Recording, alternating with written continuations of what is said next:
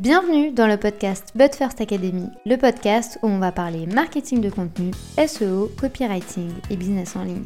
Je m'appelle Marine, je suis experte SEO depuis maintenant 7 ans.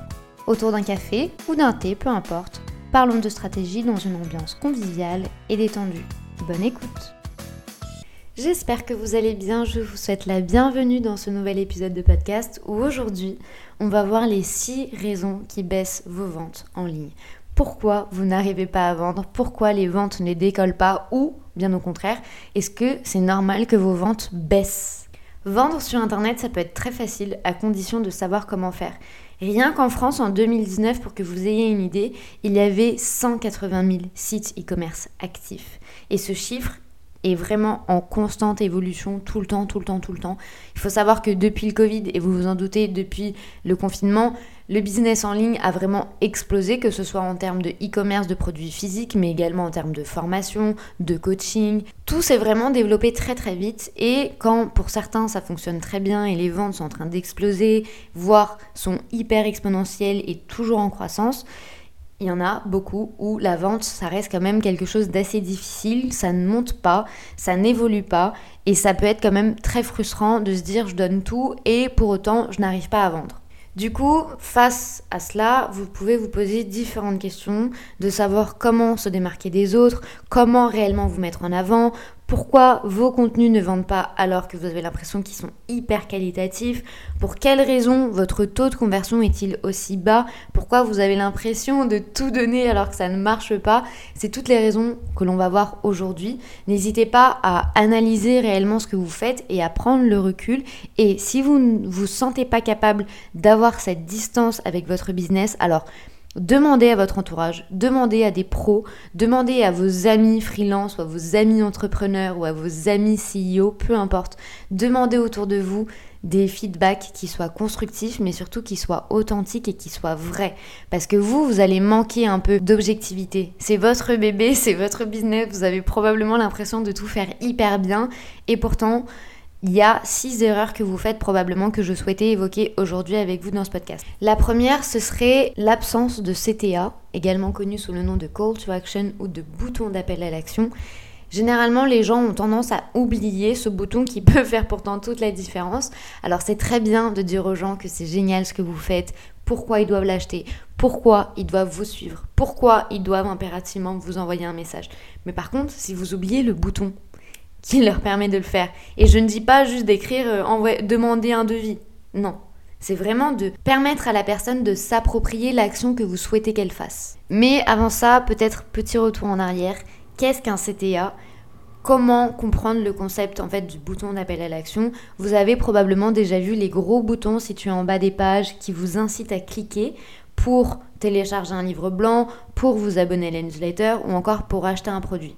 Ça, ce sont les anciens CTA. Alors, je vais m'expliquer, mais ça pour moi, ce sont vraiment les CTA d'avant du marketing en ligne d'il y a quelques années. Le CTA de 2022, il est beaucoup plus subtil. C'est pas un gros bouton. Euh, il peut aussi revêtir la forme de quelques mots.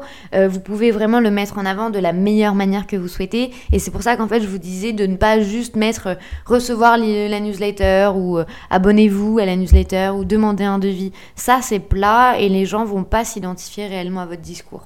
Ce que moi je vous recommande, c'est de faire preuve de subtilité et de marquer par exemple recevoir des conseils gratuits toutes les semaines. Là déjà, c'est plus captivant.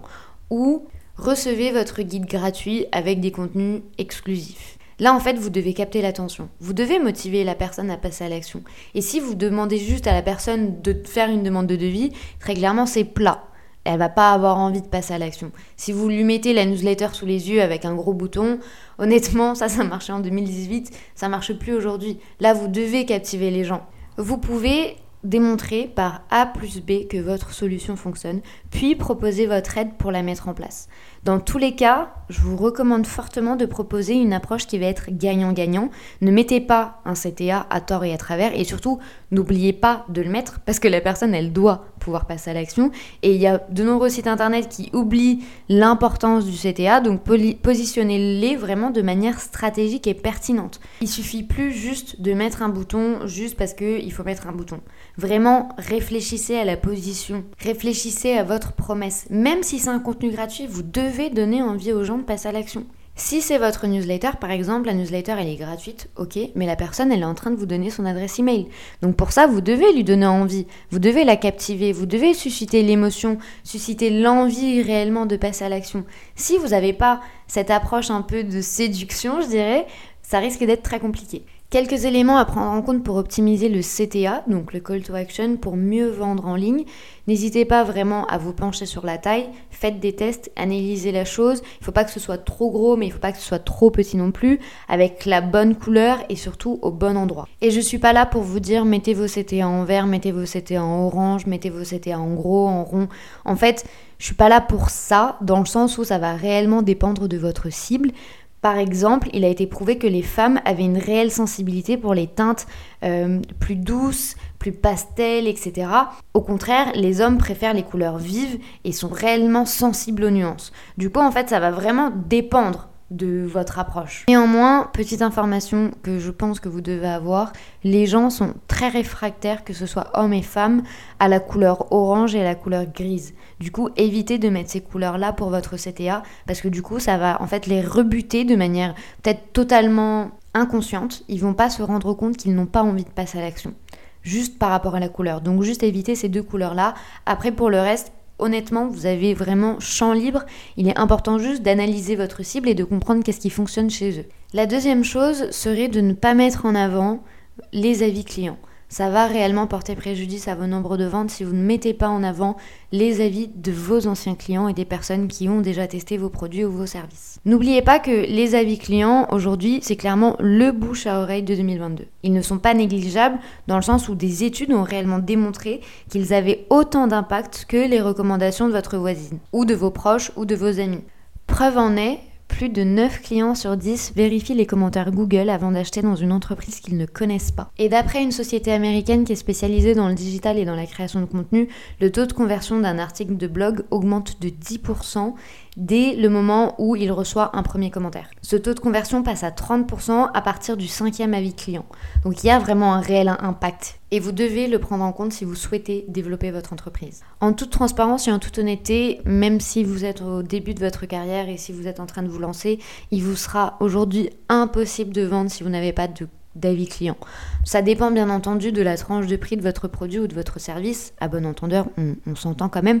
Mais il est important de toujours mettre en avant des avis clients si vous souhaitez vendre en ligne. C'est clairement la meilleure publicité que vous pouvez bénéficier aujourd'hui. Pour illustrer ce propos, rien de mieux que de prendre le forum qui a été mis en place par Sephora, qui est clairement l'emblème de la vente de produits en France, de produits vraiment de bien-être et de maquillage, de parfums, etc. C'est vraiment une référence.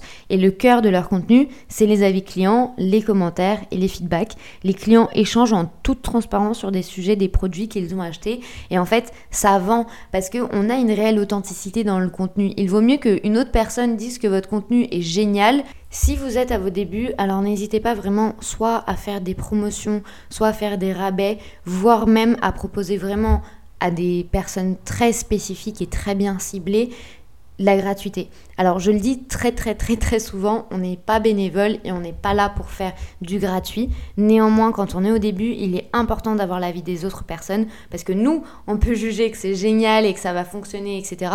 Si les personnes en fait ne se retrouvent pas dans la qualité de votre produit, vous allez avoir beaucoup de difficultés à récolter des avis positifs. Donc n'hésitez pas au début à proposer des prestations gratuites. Je ne dis pas à tout le monde et je ne dis pas tout le temps, mais la gratuité peut vraiment vous ouvrir des portes vers un avis client, va vous permettre après de trouver de nouvelles opportunités et un avis client que vous allez pouvoir aussi mettre en avant et montrer que vous êtes la bonne personne. La prochaine erreur qui peut impacter vos ventes, ce serait de ne pas mettre d'image ou de vidéo.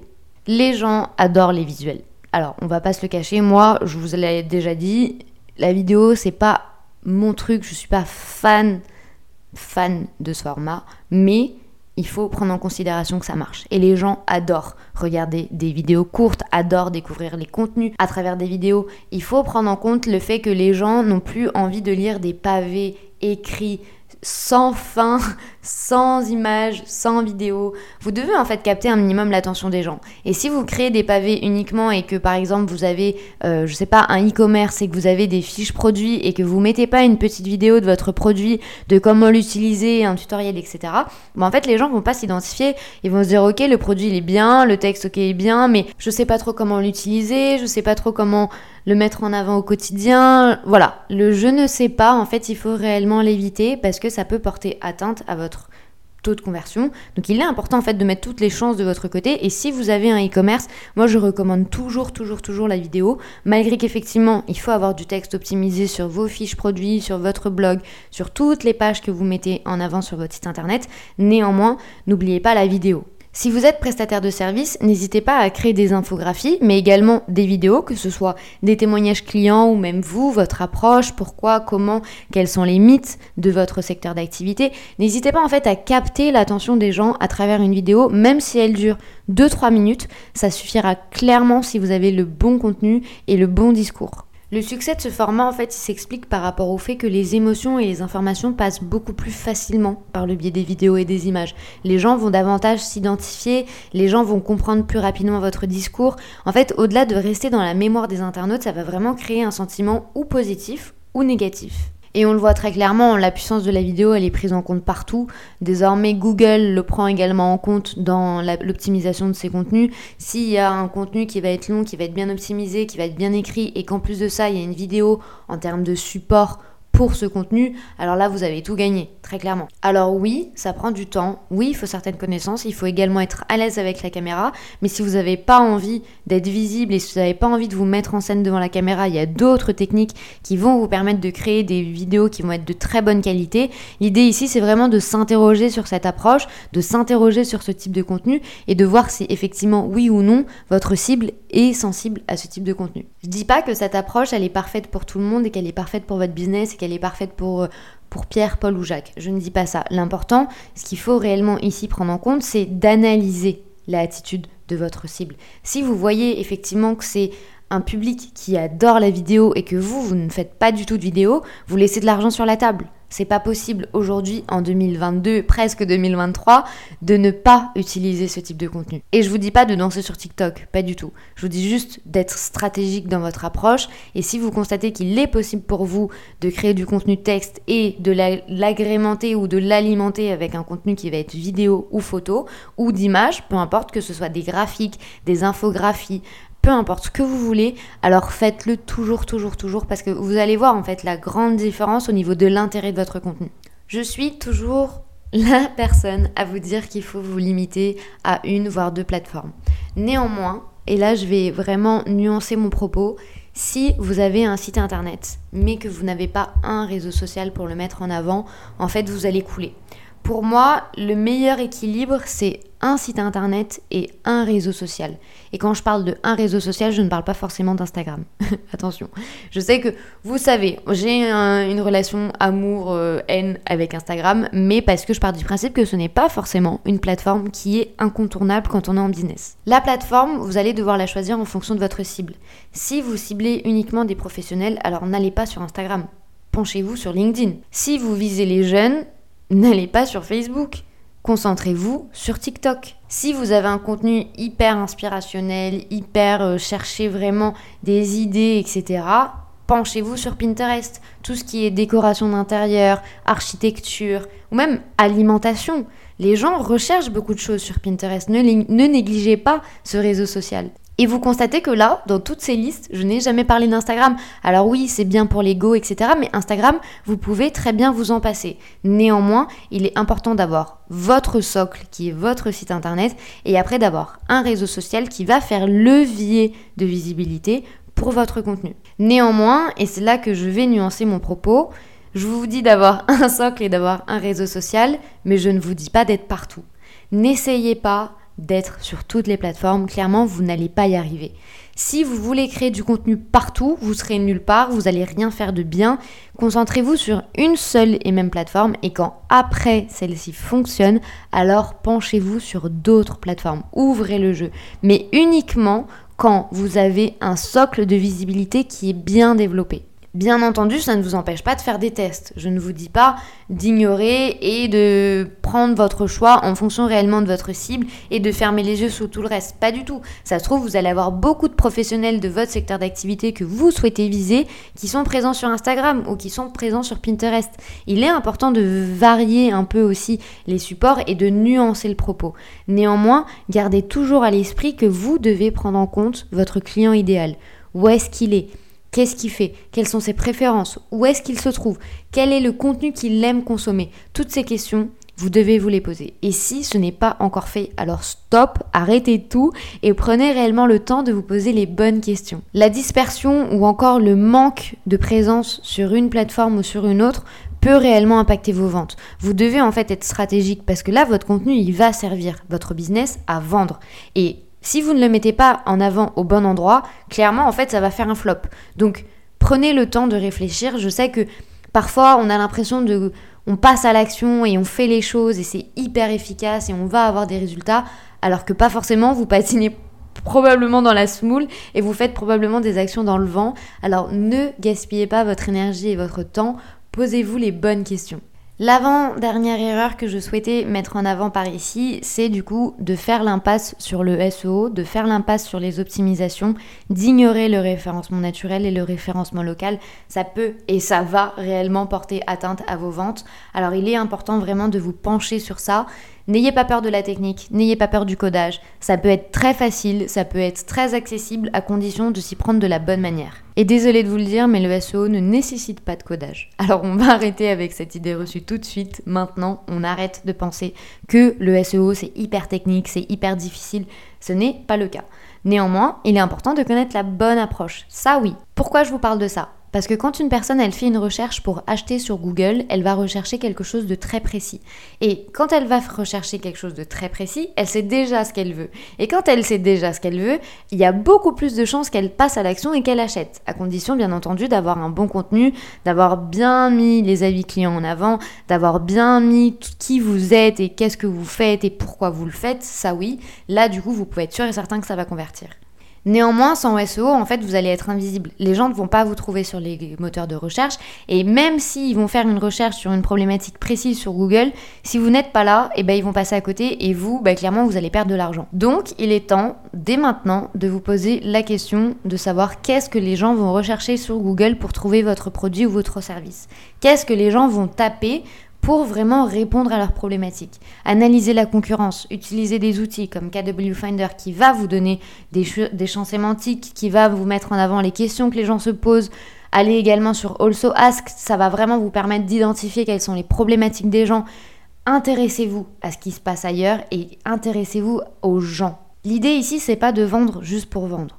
Ici, l'idée, c'est de vendre, mais de développer une clientèle de développer un réseau de personnes qui vont être réellement satisfaits. Si vous êtes en prestation de service ou que vous êtes coach ou peu importe, ne voyez pas les gens comme des clients, mais voyez-les comme des cas de réussite, des cas de succès que vous allez après pouvoir mettre en avant. Les projets des gens doivent devenir vos projets. Vous devez tout donner pour que les gens soient satisfaits.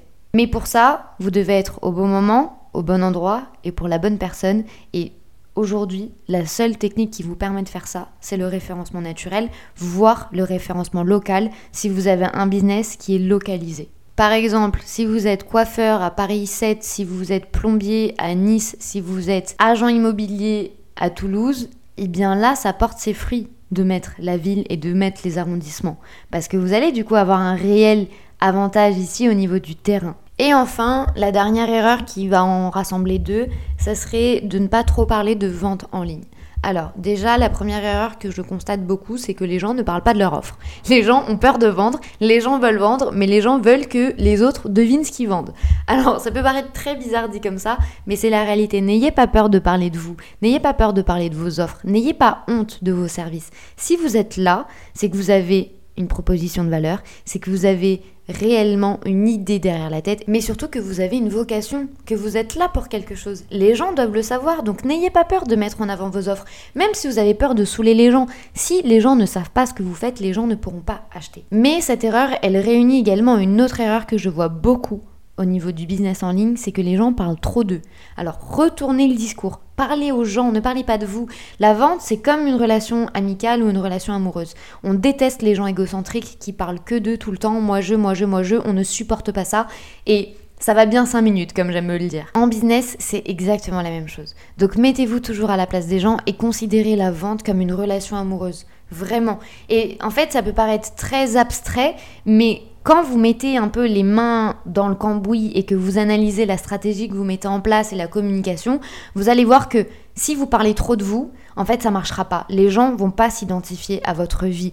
Les gens s'en fichent de vous. Et encore une fois, je vais le répéter, ils s'en fichent. Alors, ça peut faire très mal à l'ego de certaines personnes, mais on s'en fout de vous. Ce qu'ils veulent, les gens, c'est savoir comment vous allez pouvoir les aider. L'idée de cet épisode n'était absolument pas du tout de pointer toutes les choses négatives, etc. C'était surtout en fait de pouvoir vous donner des pistes au niveau des axes d'amélioration. Donc si vous faites certaines choses, ce n'est pas grave, ce n'est pas la fin du monde. La Terre ne va pas arrêter de tourner, il est temps juste de faire les changements et je vous mets tous les liens évoqués juste en dessous de cet épisode. Il me reste plus qu'à vous souhaiter une très bonne journée, une très bonne soirée, peu importe à quel moment vous écoutez cet épisode et je vous dis à très vite.